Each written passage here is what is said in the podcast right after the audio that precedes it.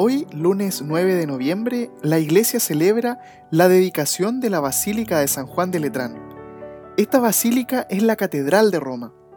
Una inscripción que se encuentra en su fachada dice, Madre y cabeza de todas las iglesias de la ciudad y del mundo. Fue construida en un inicio como un palacio.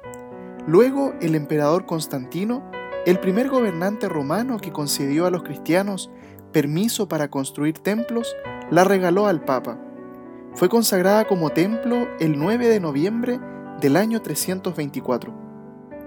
Esta basílica es conocida como San Juan de Letrán porque tiene dos capillas dedicadas, una a San Juan Bautista y otra a San Juan Evangelista.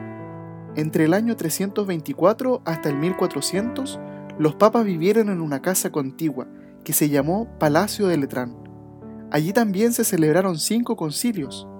En este palacio se celebró el Tratado de Paz entre el Vaticano y el Gobierno de Italia, conocido como el Pacto de Letrán, en el año 1929. Pidamos en este día al Señor la gracia de no olvidar nunca que nosotros también somos templo del Espíritu Santo, que como decía San Agustín, ojalá conservemos nuestra alma bella y limpia, como le agrada a Dios que sean sus templos santos. Así vivirá contento el Espíritu Santo en nuestra alma que tengas un buen día y que Dios te bendiga.